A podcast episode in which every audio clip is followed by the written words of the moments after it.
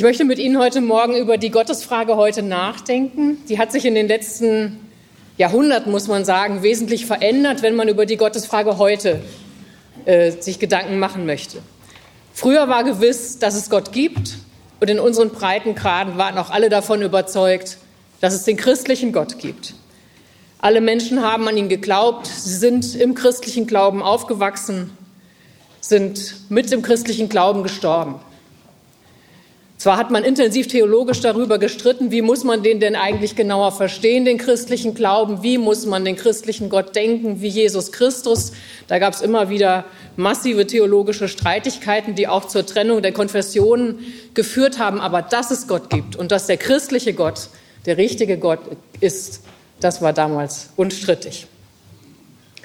Selbst in der Aufklärung, als plötzlich die Vernunft so wichtig wurde, hat man meistens den christlichen Glauben nicht in Frage gestellt. Man hat bestimmte christliche Inhalte überprüft, ob die eigentlich mit der Vernunft noch zusammenpassen und diejenigen, bei denen man der Meinung war, nein, das passt nicht zur Vernunft, das steht im Konflikt mit der Vernunft, die hat man kritisiert. Aber grundsätzlich war der christliche Glaube nicht problematisiert. Das hat sich geändert in der Moderne mit dem Aufkommen der Religionskritik und ich möchte Sie zunächst mit den Grundgedanken der Religionskritik konfrontieren, weil ich glaube, dass man über die Gottesfrage heute nicht nachdenken kann, ohne die Religionskritik aus dem 19. und 20. Jahrhundert zumindest kurz wahrzunehmen. Der wichtigste Denker an diesem Punkt war äh, der Philosoph Ludwig Feuerbach, der 1804 geboren ist Feuerbach hat Theologie studiert und Philosophie und das merkt man seinen philosophischen Texten auch an, weil er sich sehr gut in der christlichen Tradition auskennt. Er hat zunächst eine kleine Schrift veröffentlicht mit dem Thema, mit dem Titel Gedanken über Tod und Unsterblichkeit und er wusste, dass Sprengstoff in dieser Schrift ist. Deswegen hat er sie anonym veröffentlicht, damit keiner herausfindet, dass dieser Text eigentlich von ihm ist. In dieser kleinen Schrift Gedanken über Tod und Unsterblichkeit hat Feuerbach die These vertreten, dass der Glaube an einen persönlichen Gott und an die Unsterblichkeit nichts anderes ist als Egoismus. Auf Nachfragen war er nicht bereit abzustreiten, dass der Text von ihm kommt. Da war er dann doch ein bisschen mutiger als im Vorfeld. Und das hat bedeutet, dass eine akademische Laufbahn fortan für ihn ausgeschlossen war. Er hatte aber das Glück, dass er reich geheiratet hat. Er hat eine sehr wohlhabende äh, Dame, eine Fabrikantentochter geheiratet und die hat dann sichergestellt, dass er weiter publizieren und Texte schreiben konnte und seine provokanten Thesen auch weiterhin vertreten konnte. Aber eben nicht mehr in einem offiziellen Dienstverhältnis, sondern seine Frau hat einfach dafür gesorgt, dass er überleben konnte. Der wirkmächtigste, der wirkmächtigste Text, den Feuerbach geschrieben hat, ist das Buch Das Wesen des Christentums von 1841. Und dieses Buch hat äh, Philosophen Generationen nach ihm beeinflusst. Feuerbach behauptet in diesem Buch, dass Religion nichts anderes ist als die Projektion des eigenen menschlichen Wesens, und zwar des eigenen menschlichen vollkommenen Wesens, in den Himmel. Also dass man im Gottesgedanken, wenn man sagt, Gott ist vollkommen, allmächtig, allwissend und so weiter, dass man da eigentlich nur das, was der Mensch selber schon ist, in Gestalt gießt. Ich möchte Ihnen kurz versuchen, die Gedanken Feuerbachs darzustellen. Nicht, weil ich denke, dass es richtig ist, aber weil ich glaube, dass man sich den Provokationen, die Feuerbach damit formuliert, stellen muss. Feuerbachs Argument funktioniert nun so. Der Mensch unterscheidet sich von allen anderen Lebewesen dadurch, dass er ein Bewusstsein von sich selbst hat. Er macht sich Gedanken über sich selbst. Was ist der Mensch? Wie funktioniert der Mensch? Das kann die Kuh oder das Gänseblümchen kann das nicht. Aber der Mensch kann das. Wenn ein Mensch sich einen Gegenstand betrachtet, einen Gegenstand erkennt, dann wird ihm immer auch beim Erkennen dieses Gegenstandes etwas über ihn selbst klar. Ich gebe ein Beispiel. Sie riechen an einer Blume da erkennen Sie natürlich zunächst etwas über die Blume, nämlich wie die riecht. Und gleichzeitig erkennen Sie aber daran, dass Sie selber ein Wesen sind, das riechen kann. Also Sie erkennen nicht nur das, was der Gegenstand ist, sondern immer auch gleichzeitig etwas über sich selber.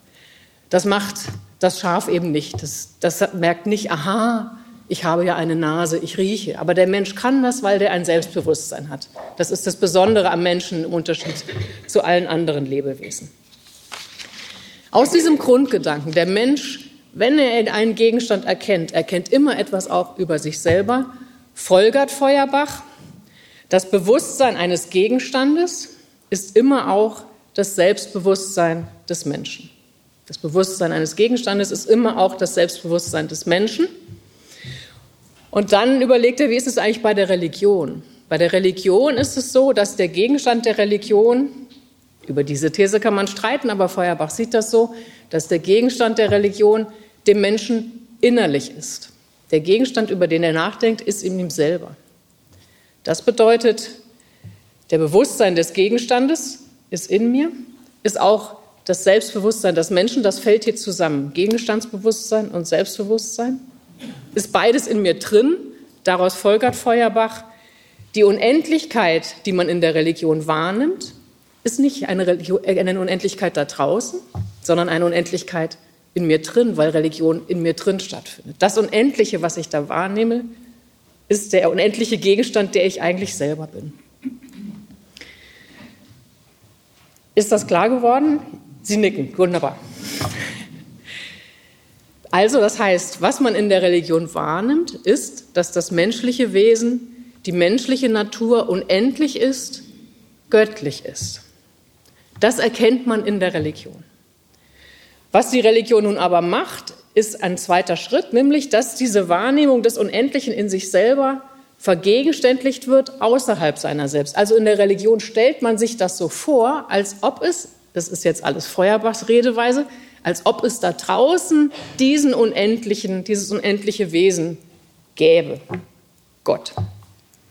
Er schreibt, ich zitiere Feuerbach, dass die Religion ist das Verhältnis des Menschen zu sich selbst oder richtiger zu seinem Wesen, aber als das Verhalten zu seinem Wesen als zu einem anderen Wesen. Also in der Religion stellt man sich die Unendlichkeit, die man in sich selber wahrnimmt, so vor, als ob da draußen dieses unendliche Wesen wäre. Er schreibt weiter, das göttliche Wesen ist nichts anderes als das Wesen des Menschen, gereinigt, befreit von den Schranken des individuellen Menschen, verobjektiviert, das heißt angeschaut und verehrt als ein anderes, von ihm unterschiedenes, eigenes Wesen. Ich gebe ein Beispiel, damit es noch ein bisschen anschaulicher wird. Ähm, er meint zum Beispiel, wenn man in der Religion sagt, Gott ist die Liebe, ein Grundsatz, den Sie aus dem Neuen Testament kennen, dann meint der Satz eigentlich, die menschliche Liebe ist göttlich. Also es ist keine Aussage über Gott, sondern es ist eigentlich eine Aussage über die menschliche Liebe. Und Feuerbach meint, das ist natürlich nicht bei dem einzelnen Menschen so. Der einzelne Mensch ist fehlbar und hat Grenzen und Schranken, aber das menschliche Wesen ist so. Wenn das Menschen lieben können, das ist etwas Göttliches. Oder wenn wir uns vorstellen, dass Gott ein vollkommener Gesetzgeber ist, der vollkommene Gebote gibt, dann ist darin eigentlich gesagt, der Mensch besitzt die Kraft, einer moralischen Vollkommenheit nachzukommen. Also das ist nicht etwas, was da jemand macht, sondern das ist etwas, was Ausdruck von uns selber ist. Also nochmal zusammenfasst, ich zitiere nochmal Feuerbach, Gott ist das offenbare Innere, das ausgesprochene Selbst des Menschen. Und nach Feuerbach liegt in diesem Projektionsvorgang, dass man das nach außen setzt und sich da vorstellt, da gäbe es einen, der wäre so, darin liegt die Notwendigkeit der Religion. Anders kann man das gar nicht verstehen, als indem man sich das so vorstellt, als ob das da draußen wäre. Aber Feuerbach meint nun, wir sind, da sind wir angekommen, wir müssen einen Schritt weitergehen. Religion muss sich weiterentwickeln. Sie muss den Fehler der Religion jetzt bearbeiten, nämlich der Fehler der Religion liegt nach Feuerbach, dem Religionskritiker, darin, dass man das da draußen platziert anstatt zu verstehen, wir sprechen eigentlich über uns selbst. Also deswegen ist das Ziel von Feuerbachs Religionskritik, über diese Funktion von Religion aufzuklären. In der Religion projizieren wir unser unendliches Wesen in den Himmel und Gott als selbstständiges Subjekt aufzuheben, weil es eben, weil wir eigentlich darin nur die Göttlichkeit unserer eigenen menschlichen Natur beschreiben. Deshalb formuliert Feuerbach das Geheimnis der Theologie, also der Rede von Gott, ist die Anthropologie, die Rede über den Menschen. Und er meint, er als Religionskritiker muss darüber aufklären, da draußen ist niemand. Das ist unsere Projektion, unsere Reflexion über uns selber. Und jetzt müssen wir das wieder, das realisieren. Der Himmel ist leer, wir sind es eigentlich selber. Klammer auf. Sie merken natürlich, dass darin ein bestimmtes Menschenbild steckt, also eine Vorstellung von, der Mensch ist eigentlich gut, vollkommen, er kann lieben, er kann die Gebote befolgen und so weiter. Die Sünde des Menschen stellt sich Feuerbach so vor, dass er sagt, die Sünde liegt eigentlich darin, dass der Einzelne das eben nicht kann. Die Menschheit als solche kann es, aber der Einzelne kann es nicht. Dahinter steckt ein Fortschrittsoptimismus, die Überzeugung, die Menschheit macht es eigentlich gut, eine Sicht auf den Menschen, die man wahrscheinlich nach dem 20. Jahrhundert so nicht mehr teilen kann, aber Feuerbach in seiner Zeit, die eben doch noch ganz stark durch die Aufklärungsvorstellung geprägt war, dass der Mensch immer weiter sich entwickelt, er sieht das so.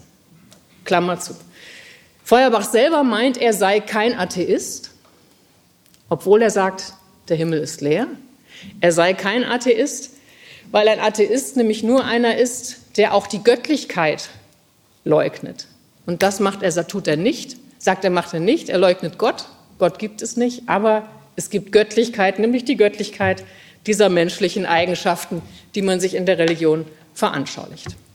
Ich mache das so, sage das so ausführlich über Feuerbach, weil er eben die Religionskritiker in der Folge massiv beeinflusst hat. Karl Marx, dessen Geburtstag wir in diesem Jahr feiern, hat, äh, die, hat, die, hat gesagt, wir müssen alle durch den Feuerbach, um deutlich zu machen, wir müssen alle uns mit diesen äh, kritischen Dingen auseinandersetzen. Und Marx hat Grundideen von Feuerbach aufgenommen.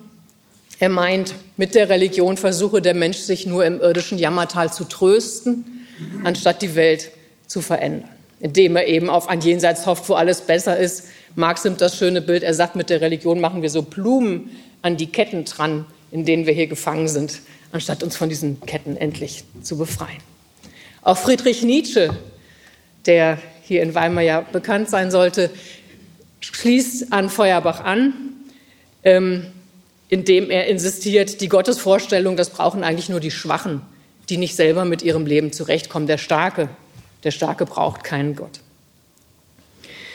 Die Projektionstheorie, die Feuerbach entfaltet, findet sich besonders äh, massiv später nochmal bei Sigmund Freud, dem großen Psychoanalytiker, wieder.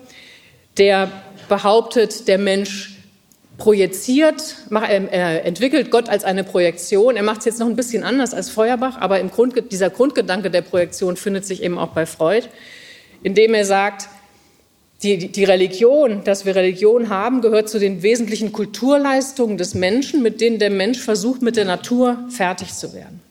Freud sagt, das Problem, das wir haben in unserem Leben, ist, dass die Natur uns eigentlich immer wieder als überwältigende, beängstigende Kraft entgegenkommt.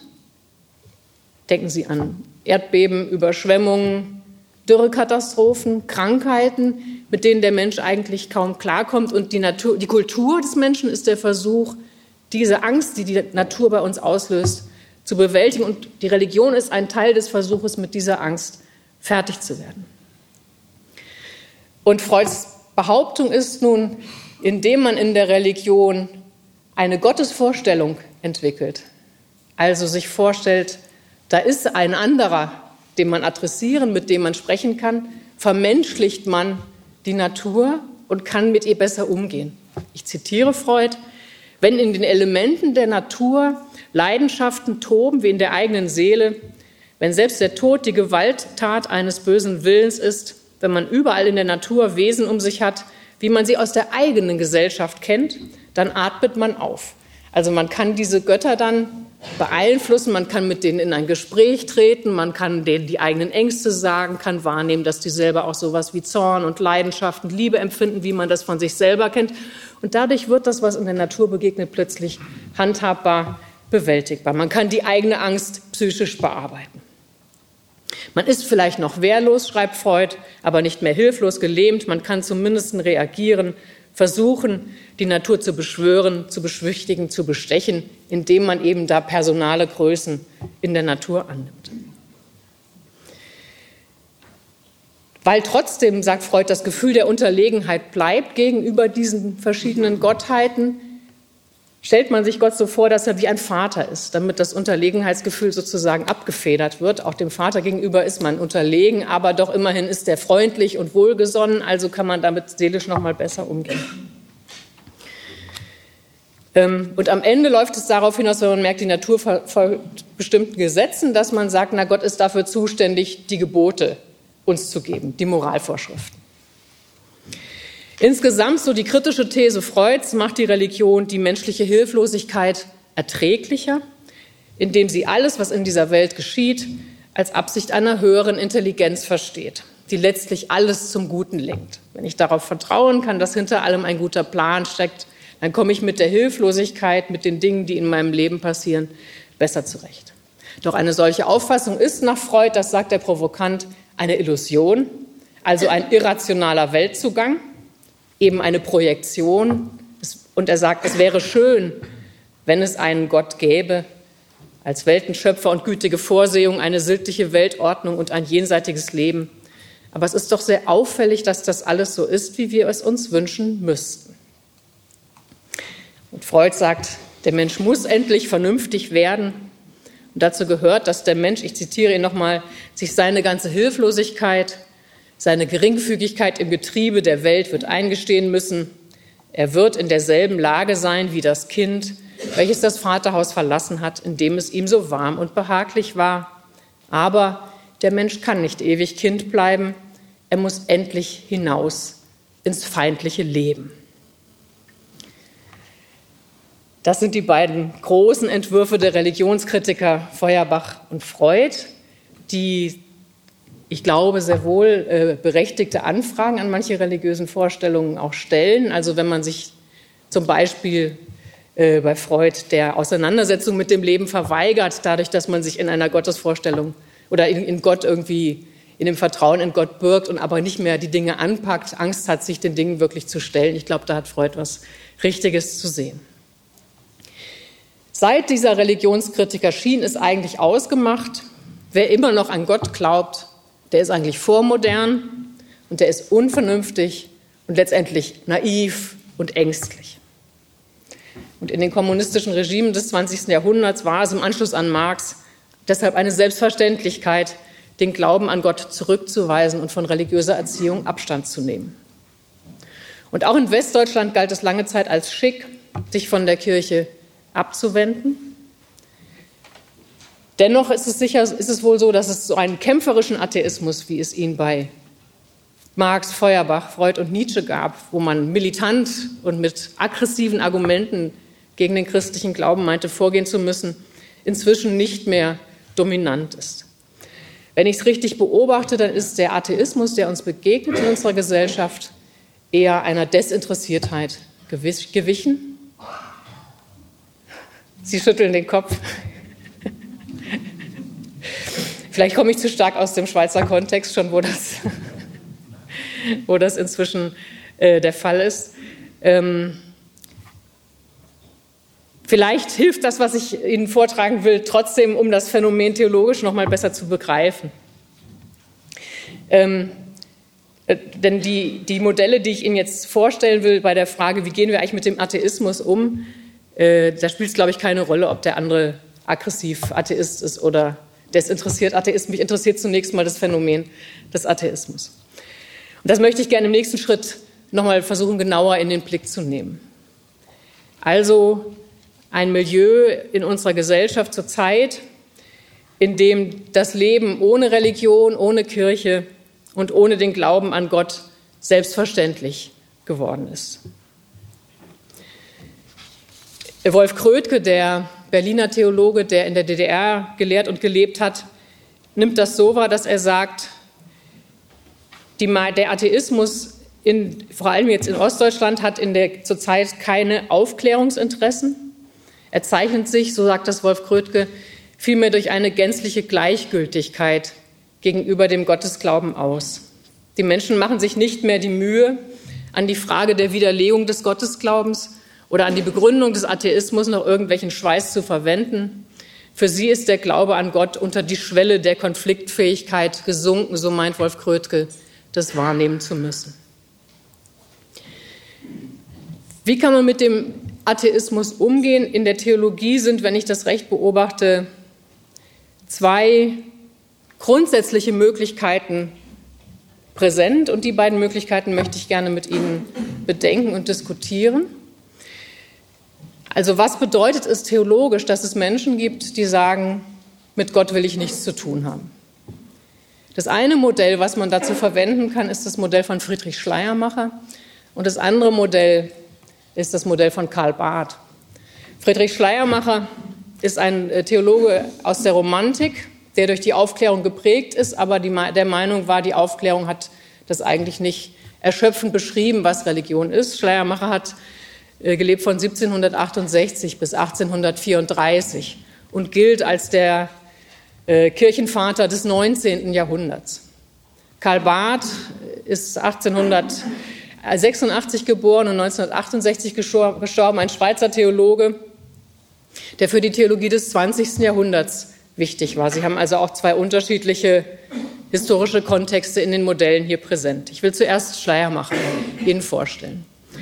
Schleiermacher meint, der Atheismus von Menschen sei immer nur scheinbar. Also selbst wenn die sagen, sie sind Atheisten, so sind sie es eigentlich, wenn sie sich recht verstehen, nicht. Selbst wenn Menschen sagen, sie glauben nicht an Gott, dann sind sie, mein Schleiermacher, dennoch eigentlich religiös, wenn sie nur wahrnehmen, wie es um sie bestellt ist. Wie argumentiert Schleiermacher? Schleiermacher sagt, die Religion, also der Glaube, ist eine eigene Provinz im menschlichen Gemüte, so nennt er das. Also es ist ein Bereich, der zur menschlichen Existenz dazugehört, so wie die Frage des Denkens, so wie die Frage des Handelns. So gibt es auch diesen Bereich der Religion. Und jeder Mensch hat einen Sinn und Geschmack fürs Unendliche, so sagt das Schleiermacher. Also als Bild nimmt er beispielsweise, und das kann man, glaube ich, gut nachvollziehen, man steht unter einem Sternenhimmel, merkt plötzlich diese Unendlichkeit und spürt sich gleichzeitig als ein Teil dieser Unendlichkeit. In diesem Moment fühlt man sich, so sagt Schleiermacher, wie geküsst vom Universum, also als Teil eines großen Ganzen. Und dieses Moment, dieses Wahrnehmens, ich gehöre zu einem ganz großen Ganzen mit dazu, das ist für Schleiermacher Religion. Und er würde sagen, jeder Mensch hat so ein Empfinden dafür, dass es da etwas Größeres gibt und dass er Teil dessen ist. Bei vielen Menschen mag das zwar verdeckt sein, also zum Beispiel, weil sie so viel arbeiten müssen oder weil sie andere Sachen gerade im Kopf haben, aber eigentlich kann jeder Mensch das immer wieder wahrnehmen, dass er so im Großen und Ganzen steht. Religion hat also eigentlich jeder nach Schleiermacher. Ich lese aus seinen berühmten Reden über die Religion, die übrigens Schleiermacher auch anonym veröffentlicht hat, 1799, weil er gefürchtet hat, das ist so provozierend, was er da für eine These vertritt, dass auch er berufliche Konsequenzen davon haben wird. In diesen Reden über die Religion heißt es, der Mensch wird mit einer religiösen Anlage geboren, wie mit jeder anderen. Und wenn nur sein Sinn nicht gewaltsam unterdrückt, wenn nur nicht jede Gemeinschaft zwischen ihm und dem Universum, also dem großen Ganzen, gesperrt und verrammelt wird, so müsste sie sich auch in jedem unfehlbar und auf seine eigene Art entwickeln. Und ähnlich formuliert er es dann später in seinem zweiten Hauptwerk der Glaubenslehre, dass jeder Mensch so etwas wie ein schlechthiniges Abhängigkeitsgefühl hat. Also jeder Mensch äh, spürt, dass er sich nicht selber in diese Welt gesetzt hat. Jeder Mensch spürt, dass er von woanders herkommt. Und es gibt, es gibt verschiedene gibt Momente, in denen man das merkt. Also nehmen Sie als Beispiel das Moment der Geburt, bei der man dabei ist, wo man merkt, das ist ein ganz großes Wunder eigentlich, dass, es, dass Menschen kommen. Oder auch angesichts des Todes, wenn man spürt, ich bin irgendwie, ich habe das nicht alles selber in der Hand, ich komme von woanders her.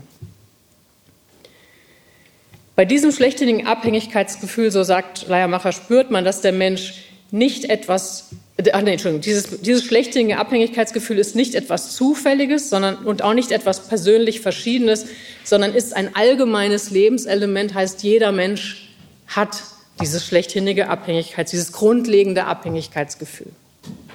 Bei manchen Menschen, sagt Schleiermacher, ist dieses Grundgefühl der Abhängigkeit, also dieses Ich bin von woanders her, mehr überlagert durch andere Gefühle, durch sinnliche Gefühle, durch Hunger, durch Angst, durch Langeweile, durch Leidenschaften, durch Lust. Bei anderen ist es weniger überlagert. Die sind also ständig sich stärker dessen bewusst, dass sie Geschöpf sind, dass sie diese Welt nicht selber geschaffen haben. Aber jeder Mensch hat dieses Grundgefühl. Und das bedeutet für Schleiermacher, dass man eigentlich mit allen Menschen über dieses Grundgefühl ins Gespräch kommen kann. Jeder Mensch ist auf dieses schlechthändige Abhängigkeitsbewusstsein ansprechbar, weil man mit allen Menschen über dieses menschliche Grundgefühl reden kann. Deshalb kann man mit allen Menschen, so mein Schleiermacher, über Religion sprechen. Schleiermacher ist der Ansicht, dass man, um so über Religion mit Menschen zu sprechen, nicht über Gott sprechen muss. Die Rede von Gott ist für Schleiermacher völlig nachgeordnet, dieser Rede über das menschliche Grundgefühl. In den Reden über die Religion sagt er das so, dass er sagt, der Gottesbegriff ist nicht Angel und Hauptstück der Religion. Eine Religion ohne Gott kann besser sein als eine andere Religion mit Gott. Grundlegender als die Rede von Gott ist dieses Anschauen des Universums, Sinn und Geschmack fürs Unendliche als allgemeinste und höchste Form der Religion. Und in der Glaubenslehre, also dem zweiten Hauptwerk Schleiermachers, geht er sogar noch einen Schritt weiter, indem er sagt, wir können alle Inhalte des christlichen Glaubens, alle Lehren, die im Christentum vertreten werden, so umformulieren, dass sie nur Beschreibungen des menschlichen Gefühls sind, was sich darin ausdrückt, des menschlichen Selbstverständnisses. Und wir könnten eigentlich auf die Rede von Gott dabei ganz verzichten. Ich gebe Ihnen ein konkretes Beispiel. Wenn man im christlichen Glauben sagt, Gott ist allmächtig, dann würde er sagen, das brauchen wir eigentlich gar nicht unbedingt sagen. Es reicht, dass wir sagen, man fühlt sich abhängig von etwas, was allmächtig ist. Schleiermacher ist sich aber bewusst, dass zu seiner Zeit dieser Verzicht auf die Gottesrede durchaus provokant ist, weil es in der Kirche seiner Zeit natürlich von Gott gesprochen wurde. Und er sagt, da müssen andere Zeiten kommen, in denen das nicht mehr anstößig ist, auf den Gottesbegriff zu verzichten. Und er selber spricht auch in seiner Dogmatik immer wieder von Gott. Aber er meint, prinzipiell sei es möglich, immer nur über den Menschen und seine Befindlichkeit, das, wie er sich selbst in dieser Welt erlebt, zu verstehen, äh, zu sprechen. Ich will Sie aber gerne auf etwas aufmerksam machen. Wenn man Schleiermachers Texte liest, dann hat man den Eindruck, dass er sehr viel Raum für den Menschen lässt, weil er eben ausgeht immer davon, wie empfindet der Mensch sich selber, wie nimmt der Mensch sich selber in dieser Welt wahr. Es ist aber eben eine merkwürdige Konsequenz seines Ansatzes, dass er Atheismus und Religionslosigkeit nicht wirklich denken kann, indem er eben sagt, alle Menschen sind eigentlich religiös. Schleiermacher sagt, dass es äh, alle Gottlosigkeit des Selbstbewusstseins innerhalb der christlichen Gemeinschaft nur in mangelhafter oder gehemmter Entwicklung begründet sein kann. Ich übersetze es in meine eigenen Worte. Er sagt, wenn es Menschen gibt, die sagen, sie glauben nicht an Gott, dann hängt das nur daran, dass dieses Grundgefühl, was sie haben, das religiöse Grundgefühl, noch nicht ausreichend entwickelt ist. Das ist aber eigentlich da, daran kann man anknüpfen, dieses Grundgefühl kann man stärken und verbessern. Aber wenn ein Mensch wirklich geistig ganz entwickelt ist und reif ist und er sagt, er glaubt trotzdem nicht an Gott, dann würde Schleiermacher sagen, er ist krank in seiner Seele. Also das ist quasi ein menschlich ganz äh, absurdes Phänomen, dass es Atheisten gibt, weil er eben meint, Religion gehört zum menschlichen Dasein ganz wesentlich dazu. Das bedeutet aber, dass Schleiermacher das Selbstverständnis des Gottlosen oder das Selbstverständnis desjenigen, der sagt, ich glaube nicht an Gott, ich bin nicht religiös, dass Schleiermacher sagen muss, das ist ein Selbstmissverständnis der versteht sich nicht richtig. Ich weiß es besser. Du bist eigentlich religiös. Vielleicht glaubst du nicht an Gott, aber du bist eigentlich religiös. Er muss sagen, du irrst dich eigentlich über dich selbst. Soweit Schleiermacher. Ich möchte gern jetzt äh, drauf schauen, wie Karl Barth sich das vorstellt.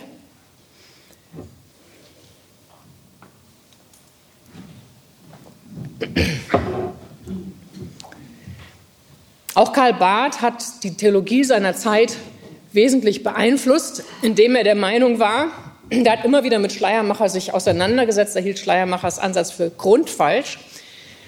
Barth hat sich mit Schleiermacher auseinandergesetzt, weil er den Eindruck hatte, hier wird viel zu viel vom Menschen gesprochen und überhaupt gar nicht von Gott. Und wir müssen, wenn wir Theologen sein wollen, wenn wir Christen sein wollen, eigentlich von Gott sprechen und nicht nur, so formuliert er das in einem Text, in etwas erhöhtem Ton vom Menschen. Der Auftrag des Christlichen ist, über Gott nachzudenken. Und Karl Barth hat dann Texte geschrieben, in denen er behauptet, Gott ist ganz anders als diese Welt.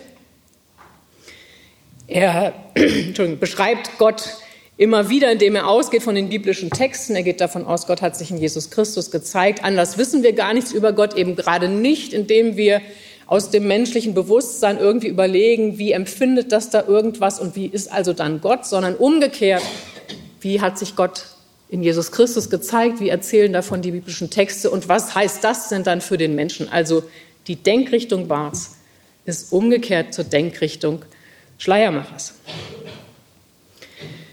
Und das Überraschende bei Barth ist nun, zumindest in meinen Augen überraschend, dass er die Gottlosigkeit des Menschen denken kann. Also er, der eigentlich bei weitem nicht so sehr beim Menschen ansetzt in seinem Modell, lässt es, dort, lässt es zu, dass Menschen von sich selber sagen, mit Gott kann ich nichts anfangen. Wie macht er das? Karl Barth diagnostiziert in seinem Hauptwerk die kirchliche Dogmatik, das ist so ein ganzes Regalbrett füllen, das füllen Dogmatik, die hat so weiße Leineneinbände und wird deshalb auch gerne der weiße Wal genannt, weil das einfach so ein, so ein Riesending ist, was gibt wahrscheinlich nur ganz wenige Menschen auf der Welt, die das wirklich komplett durchgelesen haben. In diesem Buch diagnostiziert er, dass es Menschen gibt, auch Menschen in eher christlich geprägten Ländern, die dem Evangelium von Jesus Christus schlechterdings unwissend und in völliger Fremdheit gegenüberstehen, weil das Evangelium sie nie oder vielleicht nur in völlig ungenügender Weise erreicht hat und weil sie sich dem Evangelium gegenüber in einer Verfassung befinden, in dem sie feindselig auf das Evangelium reagieren. Barth kann also denken, es gibt so etwas wie eine Gottlosigkeit des Menschen. Es gibt Menschen, die dem Evangelium gegenüber feindlich gesinnt sind, denen das Evangelium fremd ist. Und er versucht das nicht äh, zurecht zu interpretieren und zu sagen, aber eigentlich wissen die Menschen doch etwas davon. Es gibt eine Fremdheit und Feindseligkeit des Menschen dem Evangelium Gottes gegenüber. Das heißt, Barth anerkennt hier das religiöse Selbstverständnis von Menschen, die sagen, damit kann ich nichts anfangen. Jetzt ist interessant, wie Barth an der Stelle weitergeht. Er sagt, es gibt zwar eine Gottlosigkeit des Menschen, es gibt aber, ich zitiere ihn, laut des Wortes von der Versöhnung in Jesus Christus keine Menschenlosigkeit Gottes. Es gibt zwar eine Fremdheit und Feindseligkeit des Menschen seinem Evangelium, es gibt aber keine Fremdheit und Feindseligkeit seines Evangeliums dem Menschen gegenüber. Dass der Mensch dem Evangelium gegenüber verschlossen ist, ändert nichts daran, immer noch Barth, dass das Evangelium für ihn offen ist und offen bleibt. Es gibt in der von Gott in Jesus Christus versöhnten Welt keine von ihm sich selbst überlassene, seiner Verfügung entzogene Profanität. Also was hier passiert, das ist eine ganz interessante theologische Bewegung. Die Blickrichtung Barths ändert sich. Er guckt jetzt nicht auf die Menschen und versucht quasi die so lange zu analysieren, bis er merkt, ah, da ist ja doch irgendwie Gott oder Glaube oder irgendwas bei ihnen, sondern er wendet den Blick auf Gott und fragt sich, was ist eigentlich bei Gott in Bezug auf diesen Menschen. Und da sagt er ganz gleich, wie sich die Menschen verhalten, empfinden, beschreiben. Gott selber wendet sich nicht ab. Es gibt keine, diese Menschen sind, es gibt keine Menschenlosigkeit Gottes. Dieser, Gott lässt diese Menschen nicht los. Und das Besondere bei Barths Ansatz ist hier, dass er nicht vom quasi aus der Gesetzesperspektive hier schaut. Also er sagt nicht, auch diese Menschen sind ja Sünder und jetzt zeige ich euch mal, wieso die Sünder sind, sondern dass er vom Evangelium, also von der frohen Botschaft, von der Zusage Gottes hier auf die Menschen schaut. Und er ist der Meinung, im Gespräch mit den Menschen, egal wie die sich selber religiös verstehen, muss man immer zunächst vom Evangelium, von der Zusage Gottes, von der Zuwendung Gottes zu diesen Menschen sprechen. Der Ansatzpunkt ist nicht deren Selbstverständnis, der Ansatzpunkt ist nicht, worin versagen die, sondern der Ansatzpunkt ist, wie wendet sich Gott ihnen eigentlich zu.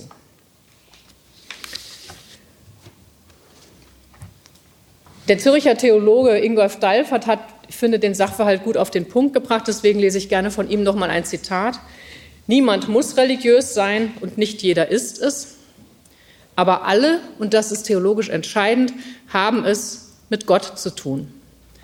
Dafür muss man nicht nachweisen, dass jeder Mensch religiös ist, auch wenn er es bestreitet, sondern man muss umgekehrt zeigen, dass Gott so ist, dass er jedem Menschen gegenwärtig ist, wie immer er sich versteht. Also Sie merken, hier verändert sich die Blickrichtung. Gott ist so, dass er keinen Menschen loslässt.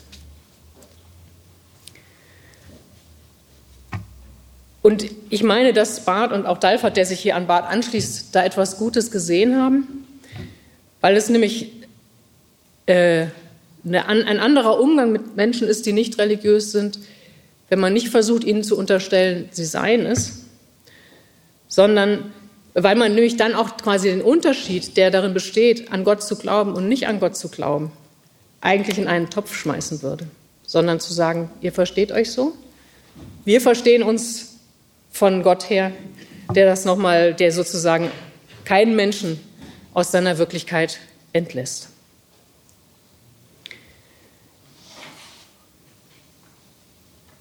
Und es ist wahrscheinlich richtig zu beobachten oder wahrzunehmen, oder es ist richtig, wenn man sagt, es ist auch nicht, als Schleiermacher hat gar nicht recht damit, dass jeder Mensch sein Leben als Geschenk versteht oder dass jeder, jeder Mensch ein Bewusstsein hat, ich habe mich nicht selbst in diese Welt gesetzt, sondern dass es auch Menschen gibt, die sagen, das empfinde ich gar nicht so, ich lebe halt einfach und dann ist es irgendwann zu Ende.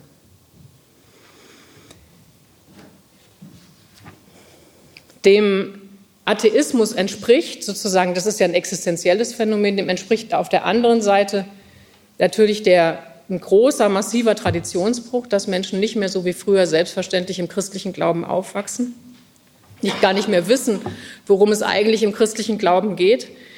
Ich habe vor einiger Zeit ein Beispiel äh, im Internet gelesen, das mich äh, sehr erschüttert hat. Äh, wo das nochmal so deutlich wird, wie da grundlegendes Wissen über den christlichen Glauben verloren gegangen ist. Ich lese das äh, kurz vor. Es war eine Diskussion aus einem Internetforum. Hallo und einen schönen Samstagnachmittag zusammen. Irgendwie ist man es ja gewohnt, bei einer dreieinhalbjährigen Tochter ständig sinngebende Antworten parat haben zu müssen. Aber gestern hat sie uns vor eine ernsthafte Herausforderung gestellt. Und zwar mit der Frage, warum Jesus am Kreuz hängt und warum er denn blute. Und das um fünf Minuten vor der Schlafenszeit. Hat jemand mal eine Idee oder einen Literaturtipp?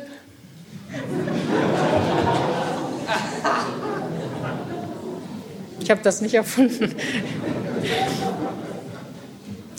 Ich würde Madame das Ganze schon gerne über die komplette Ostergeschichte verkaufen, womit der Hase ja nicht zwingend aus dem Rennen wäre.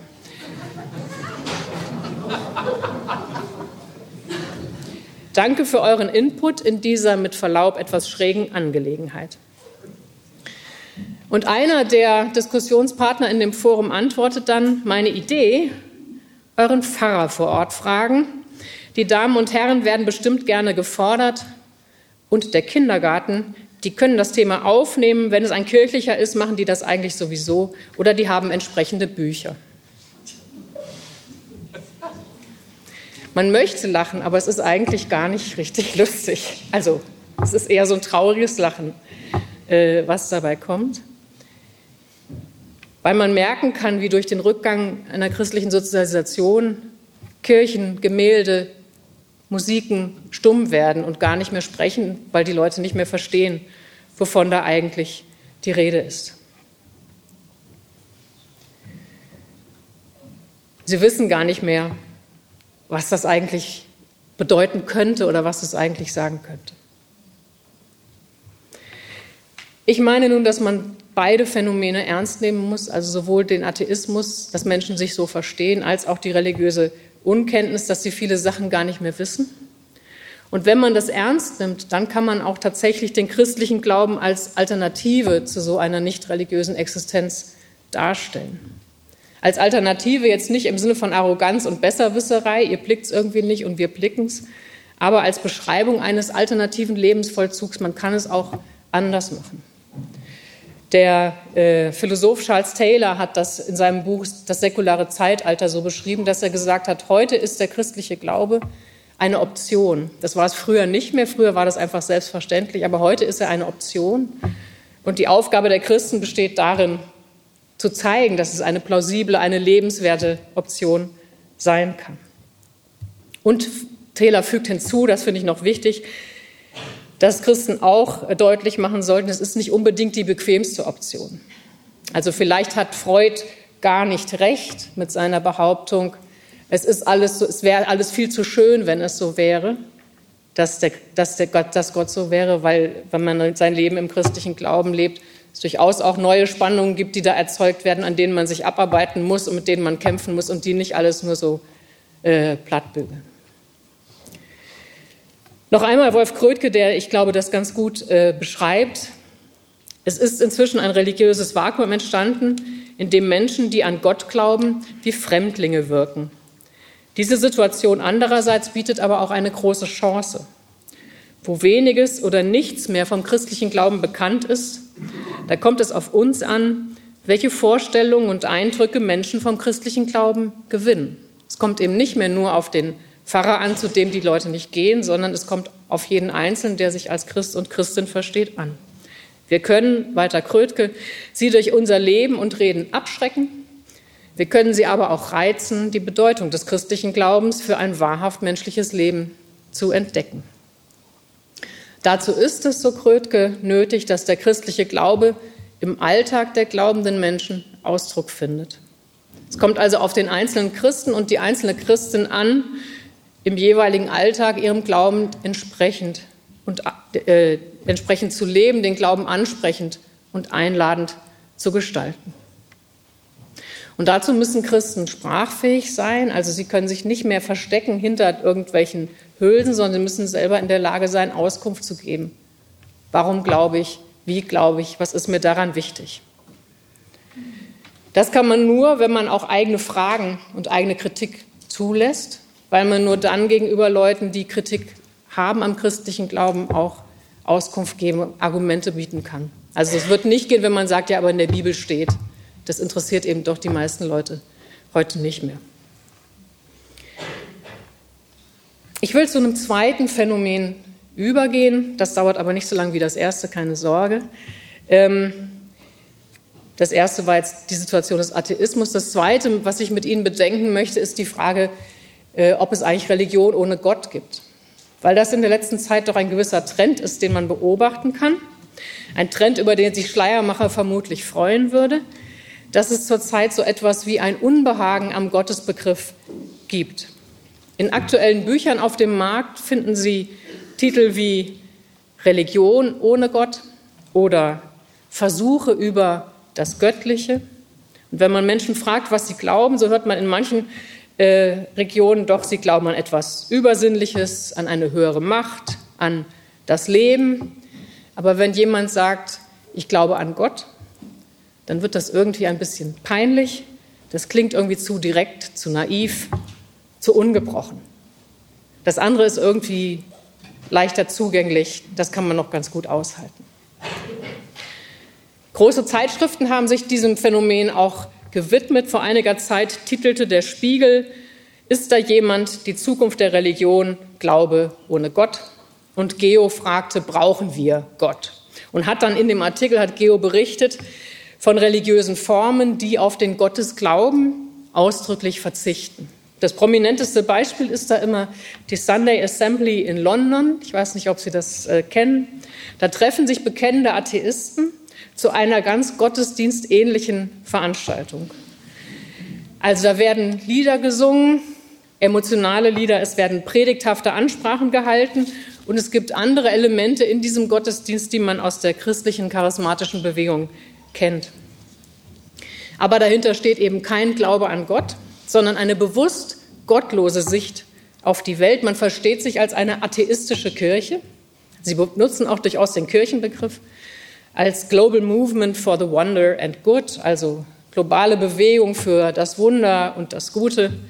Man will das Leben feiern und mit der Welt, die um uns ist, verbunden sein. Das heißt, dort werden religiöse Formen ganz bewusst aufgenommen, Formen, die sich lange, insbesondere im Christentum, in der Gottesdienstpraxis da entwickelt haben. Aber der Glaube an einen Gott wird dort dezidiert als verzichtbar angesehen. Äh, der Begründer der Bewegung sagt, wir haben uns die besten Elemente einer Kirche genommen und lassen Gott einfach weg.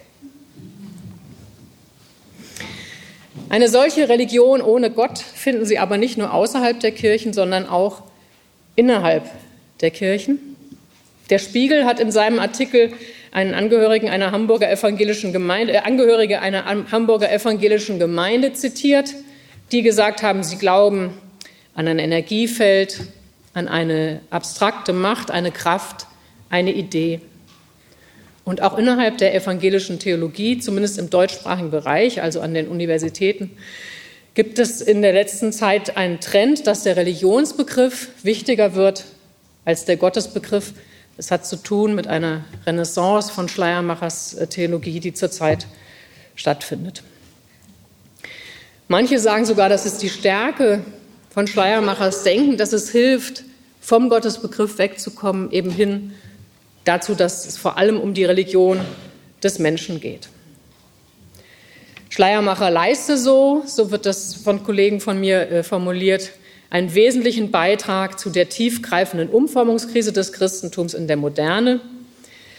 Denn was er macht, ist, was man früher quasi Gott zugeordnet hat, nämlich im Bereich der Moral, im Bereich der Sinnstiftung Begründung zu liefern. Wir machen das, weil Gott das will oder unser Leben ist sinnvoll, weil es von Gott geschaffen ist. Darauf kann man eben heute verzichten und es wird, der Sinn wird einfach nur darin verortet, dass der Mensch selber Religion praktiziert. So hat das Notgar Slenska, ein äh, systematischer Theologe aus Berlin, vor einiger Zeit diagnostiziert. Er hat beobachtet, dass in der deutschsprachigen Theologie die Mehrzahl die Mehrzahl der Theologen im Gefolge Schleiermachers stehen und also die These ablehnen, dass es Theologie mit etwas zu tun hat, was dem Glauben vorausgeht, was ihn begründet und von ihm unabhängig ist, sondern Theologie hat es mit, mit dem zu tun, wie der Mensch sich in der Religion selber versteht. Theologie ist nicht für, für Slenska nicht Beschreibung von Voraussetzungen des Glaubens, von bestimmten Gegenständen des Glaubens, wie eben Gott, oder das Handeln Gottes in Christus oder die Bedeutung der biblischen Texte, sondern Religion ist religiöser Ausdruck gläubigen Selbstverständnisses. Also wie der Mensch sich eben selber versteht. Deswegen meint Slenska auch, es sei wichtig, dass man nicht länger sich das so vorstelle, dass es da wirklich eine Substanz, etwas außerhalb des Glaubens gäbe. Klammer auf, Sie merken, wie hier Feuerbach quasi Frucht trägt in diesen äh, theologischen Konzepten. Wenn man die Phänomene Religion ohne Gott sich genauer anschaut, dann beobachtet man, ich weiß nicht, ob es Ihnen auch so geht, ähm, eine gewisse Leichtigkeit, in der Menschen, die sich so einer neuen Spiritualität nahe wissen, die absonderlichsten spirituellen Vorstellungen für wahr halten und gleichzeitig Jahrtausende alte, gewachsene theologische Traditionen irgendwie komisch finden. Also da ist irgend so ein Stein, der irgendwas kann, das leuchtet irgendwie mehr ein als eine lang gewachsene christliche Tradition über die Heilsbedeutung Jesu Christi. Und das eine wird sozusagen einfach weggewischt und das andere ist sofort ganz überzeugend. Und das ist also mich, man hat den Eindruck, das eine, die haben den Eindruck, das eine ist völlig absurd, obwohl da quasi 2000 Jahre lang sich Leute damit abgearbeitet haben, das zu verstehen, wie das richtig zu denken ist. Und das andere, irgendein Amulett oder so etwas, ist von vornherein offensichtlich viel näher. Wie kommt es zu dieser merkwürdigen, ich nenne das mal Vertrauensasymmetrie?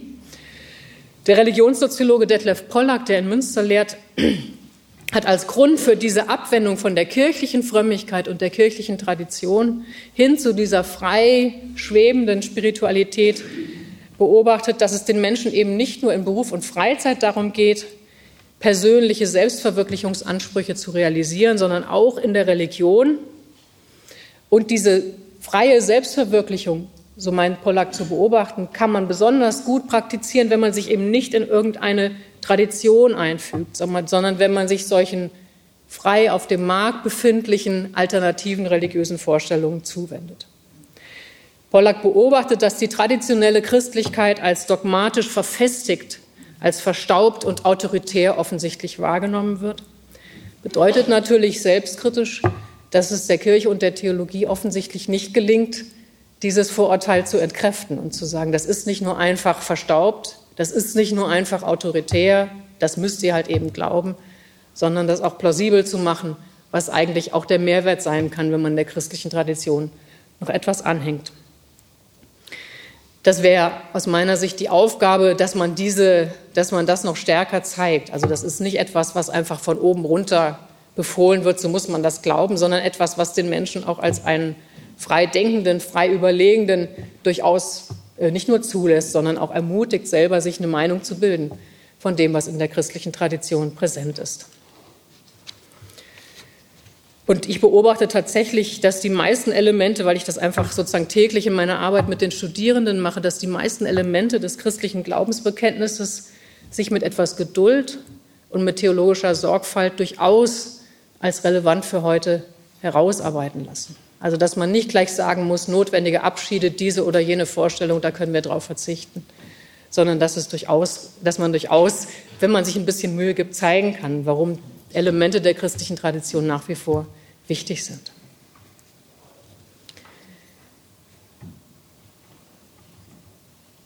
Und es ist ja merkwürdig, also vielleicht auch zu diesem Ressentiment gegenüber Tradition, dass in unserer Zeit, wenn ich es richtig wahrnehme, aber Sie können mir gerne noch mal widersprechen, Tradition durchaus eine Rolle spielt. Also ob, wenn Sie denken Sie an Kinderbücher, obwohl es sowas gibt wie Bernd das Brot oder Prinzessin Lillifee, die Klassiker, mit denen ich noch aufgewachsen bin, Jim Knopf oder Der kleine Wassermann, das sind trotzdem noch Bücher, die wichtig sind. Also offensichtlich gibt es doch noch auch rein auf der menschlichen Ebene sowas wie eine Sehnsucht nach gewachsenen Traditionen, die man auch weitergeben kann an Kinder und nicht nur so ein Ressentiment. Zeigt aber nochmal, dass die Kirche es offensichtlich Probleme damit hat, die Stärke ihrer eigenen Tradition plausibel zu machen. Wichtig ist mir noch am Schluss dieses Abschnittes äh, zu sagen, dass ich der Meinung bin, dass es ein Irrtum ist, dass man einfach auf den Gottesbegriff verzichten kann. Es macht einen Unterschied, ob man Religion ohne Gott konzipiert oder ob man Gott für wesentlich für die Religion hält. Und das hängt grundlegend damit zusammen, ob man der Meinung ist, der Mensch sei eigentlich von sich selbst aus heraus in der Lage, sich in dieser Welt angemessen zu verstehen. Er muss einfach nur sich wahrnehmen, wie er sich versteht und das dann interpretieren oder ob so etwas nötig ist wie eine, ich nenne es mal, Unterbrechung von außen, dass es da irgendwas gibt, was nochmal im Widerspruch zu dem steht, wie ich mich selbst verstehe. Ähm, gibt es also sowas, was ich, ein, eine Stimme von außen, ein Wort von außen, was mein eigenes Selbstverständnis nochmal ganz grundlegend zurechtrücken kann? Ich gebe vielleicht ein Beispiel, an dem es äh, deutlich werden kann. Ähm, bei der Frage, ob man den Eindruck hat, man selber ist eigentlich annehmbar in dem, wie man ist oder nicht annehmbar. Da wird jemand, der grundsätzliche Selbstzweifel hat an sich, wahrscheinlich nicht in sich selbst doch noch auf irgendeinen Moment stoßen, wo er sagt, ach, jetzt bin ich doch nicht so schlimm, wie ich dachte, sondern er braucht es eigentlich, dass von außen jemand ihm sagt, du bist annehmbar, du bist geliebt. Er findet es eigentlich nicht in sich selbst weil das in so einem Widerspruch zu seiner Selbstwahrnehmung steht. Also die Frage ist quasi, drückt sich in der Religion nur das aus, was der Mensch immer schon über sich selber weiß? Dann kann er auf den Gottesbegriff gut verzichten. Oder gibt es im Gottesbegriff etwas, oder Gottesbegriff klingt jetzt zu abstrakt, gibt es quasi bei der Wirklichkeit Gottes etwas, was den Menschen mit etwas konfrontiert, was er nicht immer schon wusste, sondern ihn in einer Weise zurechtrückt, wie er das selber noch nicht immer schon konnte. Eben zum Beispiel dieses, du bist angenommen, auch wenn du dich selber ganz und gar als unannehmbar erlebst. Und das kann eben so eine Religion ohne Gott, kann das quasi nicht einspielen. Ja, dazu braucht man tatsächlich eine Wirklichkeit Gottes, die nochmal jenseits dessen liegt, was der Mensch in sich selber immer schon findet und was nur freigelegt werden müsste. Im letzten Teil meines Vortrages möchte ich gern auf ein drittes Phänomen eingehen, was für unsere Gesellschaft und was für die Frage, wie beantworten wir die Gottesfrage heute, äh, wesentlich zu sein scheint. Das ist nämlich die Existenz anderer Religionen und damit die Frage nach anderen Göttern. Wir leben in einer Gesellschaft, die pluralistisch ist. Das bedeutet, dass andere Menschen uns begegnen, die einen anderen Glauben haben, die von sich sagen, dass sie an andere Götter glauben. Wir müssen also realisieren, dass der Glaube an den christlichen Gott, so wie es früher war, sich nicht von selbst versteht, sondern dass andere Menschen, wenn sie nicht Atheisten sind, wenn sie nicht eine diffuse Religiosität haben, sondern bewusste Anhänger einer anderen Religion, eben von anderen Göttern überzeugt sind. Wie ist damit umzugehen? Grundsätzlich gibt es drei Modelle, drei Grundmodelle, in denen man sich diesem Phänomen annähern kann. Die erste Position ist der sogenannte Exklusivismus, die zweite Position ist der sogenannte Pluralismus und die dritte der Inklusivismus. Der Exklusivismus behauptet, nur die eigene Religion ist wahr und alle anderen Religionen sind falsch. Also die eigene Religion ist exklusiv wahr, alle anderen Religionen irren sich. So eine Position kann man nur dann vertreten, wenn man der Meinung ist, dass sich Aussagen über die Wahrheit einer Religion quasi wie transportieren lassen in einen anderen Kontext. Also, ich bin hier christlich aufgewachsen, mich überzeugt die Wahrheit der christlichen Religion. Diesen Sachverhalt kann ich transportieren auch nach Indien und sagen, eigentlich müsste jemand, der dort aufgewachsen ist, auch unbedingt einsehen, die christliche Religion ist wahr. Also die Vorstellung ist, das ist quasi objektiv, kontextfrei für jeden zu begreifen. Der Exklusivist, der von der Wahrheit nur seiner eigenen Position überzeugt ist, muss den anderen die Wahrheit ihrer Religion absprechen.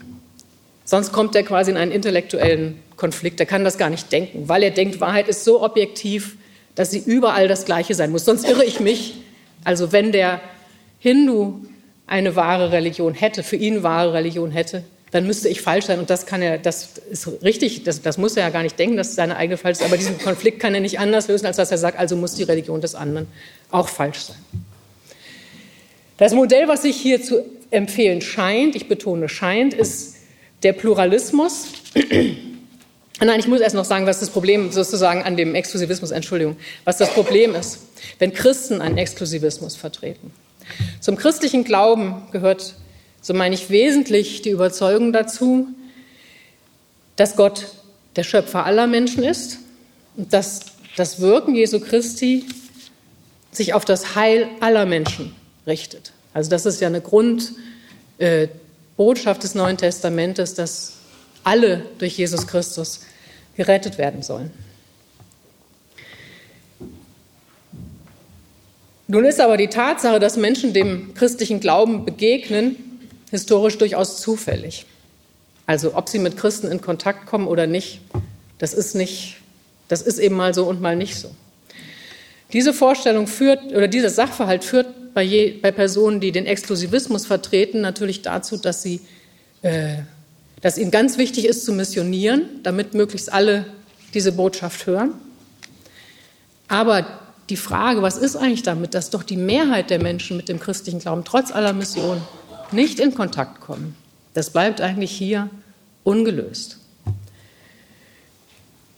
Und das heißt, es gibt beim exklusivistischen Modell einen Grundkonflikt zwischen dem Heilswillen Gottes für alle und der Tatsache, dass nicht alle Menschen wirklich den christlichen Glauben zumindest mal hören können.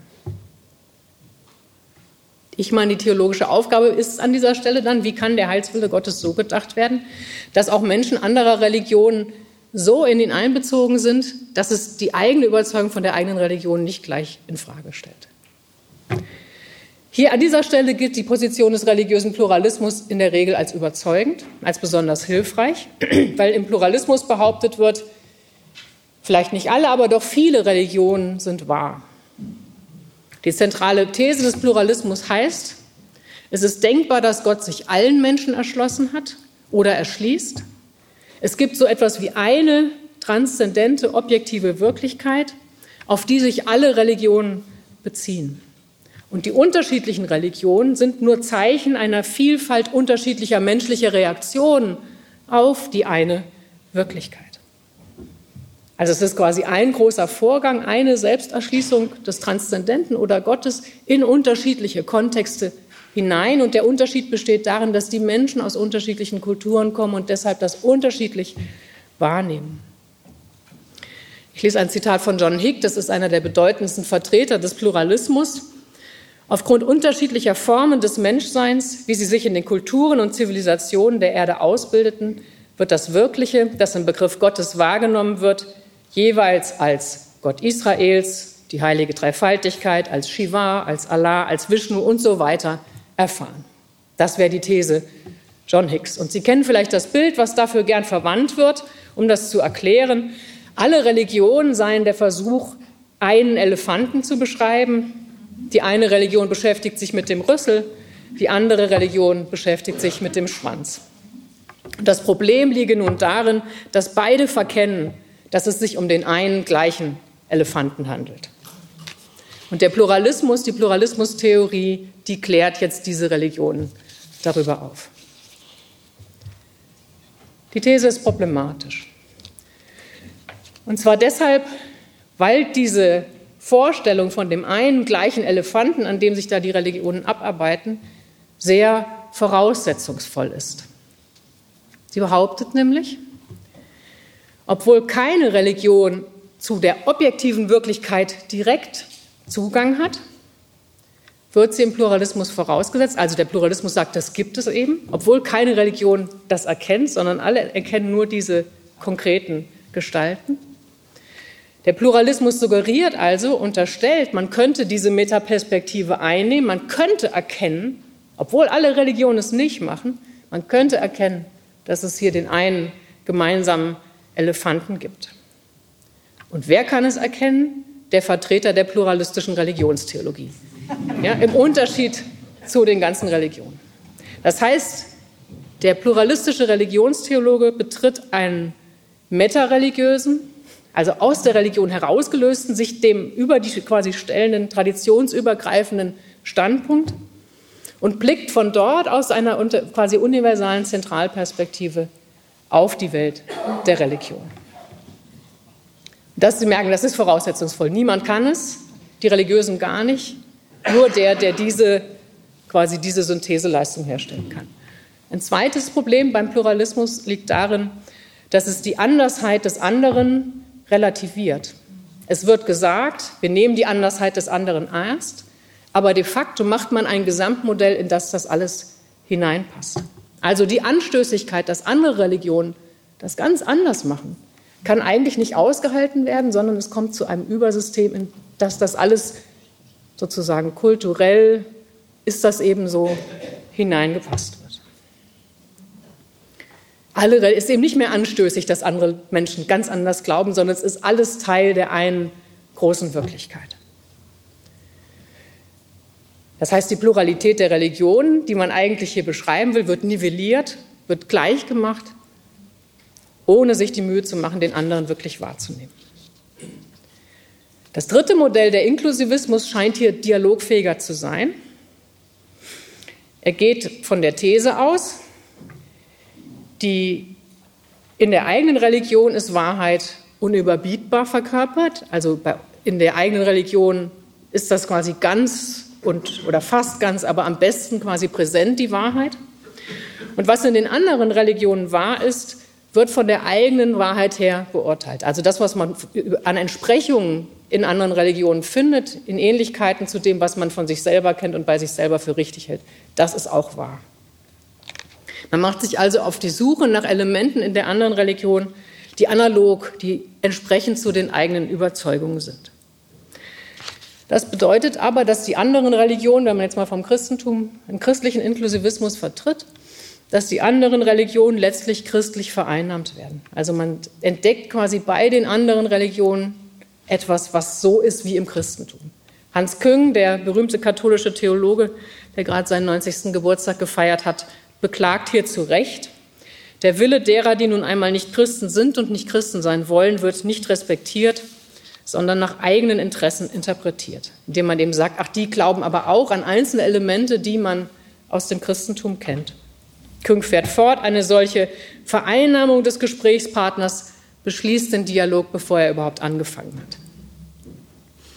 Also, dass wie der andere sich selbst versteht. Es gibt eben Anhänger einer anderen Religion, die sagen, ich will überhaupt gar nicht Christ sein, ich will zu dieser anderen Religion gehören. Dieser Anhänger wird gar nicht ernst genommen. Und auch hier wird natürlich die Andersheit des anderen, das Verstörende, dass der eben anders glaubt, gar nicht wirklich ausgehalten, sondern vereinnahmt. Man kann im Fremden immer nur das erkennen, was man selber aus dem eigenen schon kennt. Es gibt einen Ansatz, der seit einigen Jahren auch in Deutschland äh, fruchtbringend angewandt wird, der das nochmal anders versucht. Der also jenseits von diesen drei Modellen Inklusivismus, Exklusivismus und Pluralismus läuft. Die sogenannte komparative Theologie. Die komparative, also vergleichende Theologie versucht das so zu machen, dass sie sagt, wir können gar nicht im Vorhinein wissen, was ist mit der anderen Religion, ob die wahr ist oder nicht. Das würde nämlich immer bedeuten, sich quasi auf so eine Vogelperspektive zu begeben, sondern die komparative Theologie sagt, wir müssen miteinander ins Gespräch kommen, um an einzelnen konkreten Punkten uns zu fragen, hast du recht oder habe ich recht? Ist deine Religion wahr oder ist meine Religion wahr? Das heißt, in der komparativen Theologie werden nicht ganze Religionen, das Christentum, der Islam, der Buddhismus miteinander ins Gespräch gebracht. Das geht auch gar nicht, weil jeder natürlich immer zu einer bestimmten Tradition gehört, sondern ganz kleine Einzelfänomene. Also beispielsweise die Frage nach, warum lässt Gott Leid zu? Wie wird das im Christentum im 20. Jahrhundert bearbeitet? Wie wird das in bestimmten, oder sagen wir im evangelischen Christentum im 20. Jahrhundert bearbeitet? Wie wird es in der islamischen Tradition dort und dort bearbeitet? Und bei diesen Einzelfragen, da kommen dann Menschen zusammen und diskutieren darüber, versucht man dann ganz genau hinzusehen, welches Modell ist überzeugender. Und das Besondere an der komparativen Theologie, die Antwort auf, auf, die Frage gibt man immer aus der Einzelperspektive, also aus der eigenen Perspektive.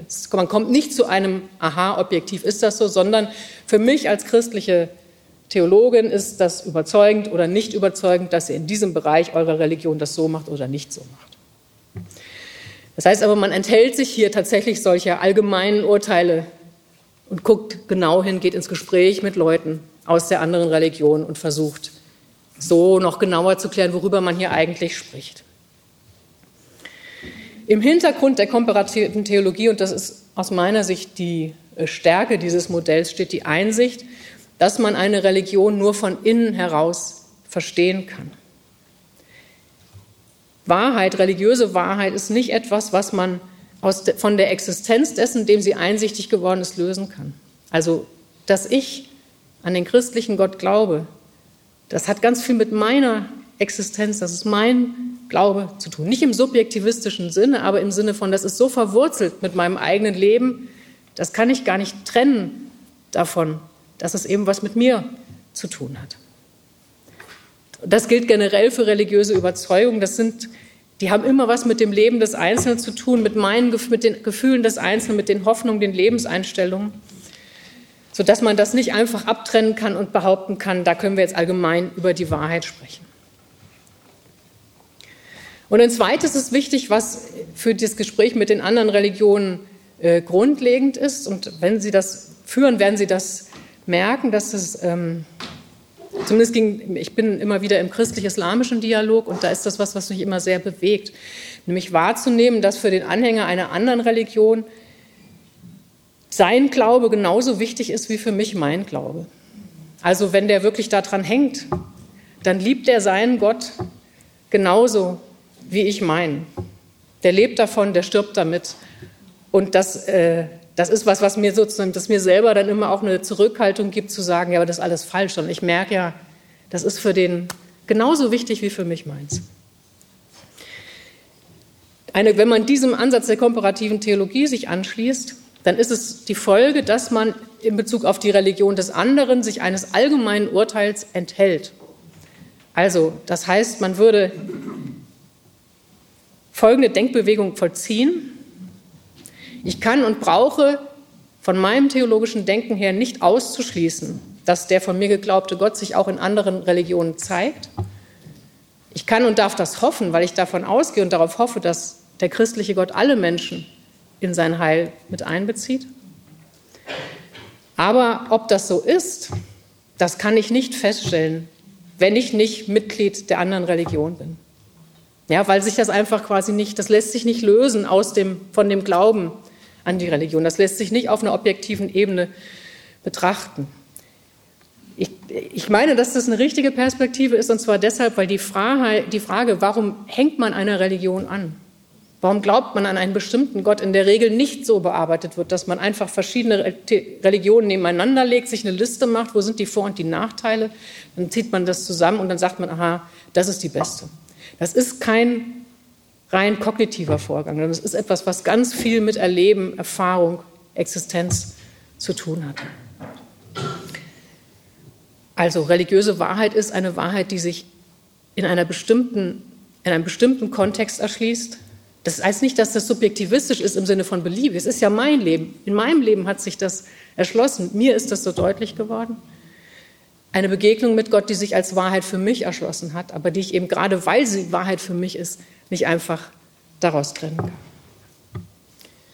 Das bedeutet, dass die Wahrheit einer anderen Religion immer nur vom anderen Subjekt beantwortet werden kann und nicht von mir. Das ist, glaube ich, gerade aus christlicher Perspektive unverzichtbar. Der christliche Glaube, der geht ja wesentlich davon aus, dass Glaube und Gotteserkenntnis zusammenhängen. Martin Luther hat das schön formuliert, indem er gesagt hat, Glaube und Gott gehören zusammen. Also du kannst gar nicht, man kann gar nicht über Gott abstrakt sprechen, sondern immer nur als einen, der sagt, glaub an mich. Ja, das ist sozusagen ganz fundamental miteinander verknüpft. Wenn man diese Perspektive einnimmt, dann wird man aushalten müssen, dass der andere von sich behauptet, also der Einhänger einer anderen Religion, dass er den Eindruck hat, für ihn sei seine Religion wahr. Und das ist, wenn man das ernst nimmt, tatsächlich eine Anfechtung der eigenen Glaubensgewissheit. Das irritiert, dass andere Menschen das anders sehen. Aber ich meine, dass der Glaube eigentlich diese Anfechtung der eigenen Glaubensgewissheit auszuhalten in der Lage sein sollte.